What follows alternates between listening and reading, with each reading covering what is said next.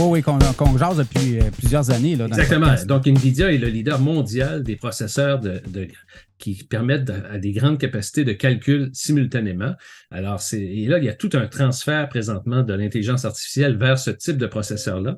Et euh, donc, on revient à Tesla. Tesla, donc, utilise beaucoup ces, ces, ces, ces processeurs-là. Donc, 10 000, ça coûte à 30 000 le processeur. Ils en ont acheté 10 000. Et là, ils vont jumeler ça avec leur propre processeur dans les prochaines, prochains mois. Et ça, ça va augmenter la capacité de calcul encore pour accélérer l'apprentissage de la conduite autonome euh, et euh, donc d'avoir des voitures qui apprennent complètement seules euh, sur le bord de la route. Alors, c'est vraiment quelque chose d'absolument incroyable. Non, Musk aussi, bon, dit plusieurs choses. Il dit bientôt qu'il va, tu vas pas avoir une, une, commande vocale, un peu comme sur les Alexa, les systèmes vocaux. Tu vas pouvoir dire stationne-toi ici, arrête à tel endroit et la, voiture va le comprendre.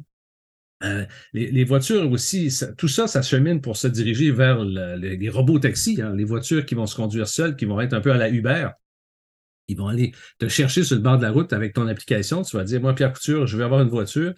Euh, donc, tu vas avoir ta photo, la voiture va te reconnaître sur le bord de la route, elle va te dire OK, hop, Pierre Couture est là, j'arrête, il embarque dedans et il s'en va faire euh, te rendre à ta destination. Donc, c'est vers ça qu'on s'en va avec les voitures autonomes chez Tesla.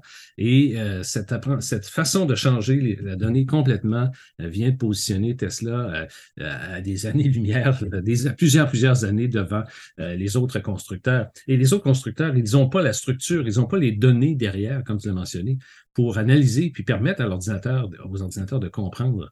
Alors euh, voilà, donc je voulais au moins euh, t'amener un peu là-dessus sur cette piste-là pour dire à tes auditeurs de continuer à suivre ce titre-là qui, euh, qui bon, a des hauts et des bas, mais généralement plus de hauts que de bas. Oui, mais c'est ça. Puis ce qui est intéressant, là, on le voit aux États-Unis, Tesla a conclu des accords pour la recharge de bornes électriques avec ses superchargers, à peu près avec tous les joueurs de l'industrie. Là, ce que tu me dis, ce que je décode, c'est que Tesla pourrait peut-être éventuellement mettre en vente aussi ses, données et son système d'autopilote pour d'autres voitures, d'autres marques. Oui. D'autres, fabricants, et là, il y a de l'argent qui rentrerait. Ah oui, exactement. Tu as une bonne lecture là-dessus, Pierre, parce que c'est effectivement quelque chose qui peut. Et, et moi, ce qu'elle a déjà dit, il dit nous, ce qu'on veut, c'est réduire le nombre d'accidents qu'il y a sur la route, de rendre la conduite autonome, de réduire l'empreinte euh, environnementale avec des voitures électriques le plus possible sur les routes. Et puis, c'est drôle parce qu'il y a un, effet aussi pour la, preuve que la voiture apprend en regardant des vidéos des autres.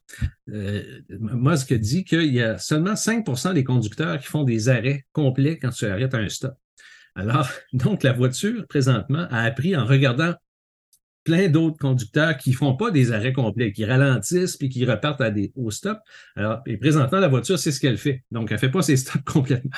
Alors, donc, ils vont devoir tweaker un peu le système pour lui dire non, non, faut, si tu veux qu'on ait nos, règlements, nos, autorisations de la part des autorités réglementaires, tu vas devoir faire tes stops avec un arrêt. Ben, c'est ça, Tesla, parce que moi, j'ai essayé récemment une Tesla. Écoute, c'est impressionnant, la vitesse de frappe, euh, d'accélération. Même à 120, tu montes ça à 140 assez vite. Tu ne le fais pas souvent là, parce que tu peux te faire arrêter, évidemment. Là. Mais c'est vraiment impressionnant. Et il y a un mode aussi que tu peux, euh, quand tu lâches le, En tout cas, quand tu lâches l'essence, mais ce n'est pas l'essence, quand tu lâches l'accélération, tu, ralentis, mais ça ralentit tout seul. Donc, c'est comme une compression. Tu n'as pas à mettre les freins. Donc, c'est vraiment. Euh, puis écoute, c'est une technologie, on dirait que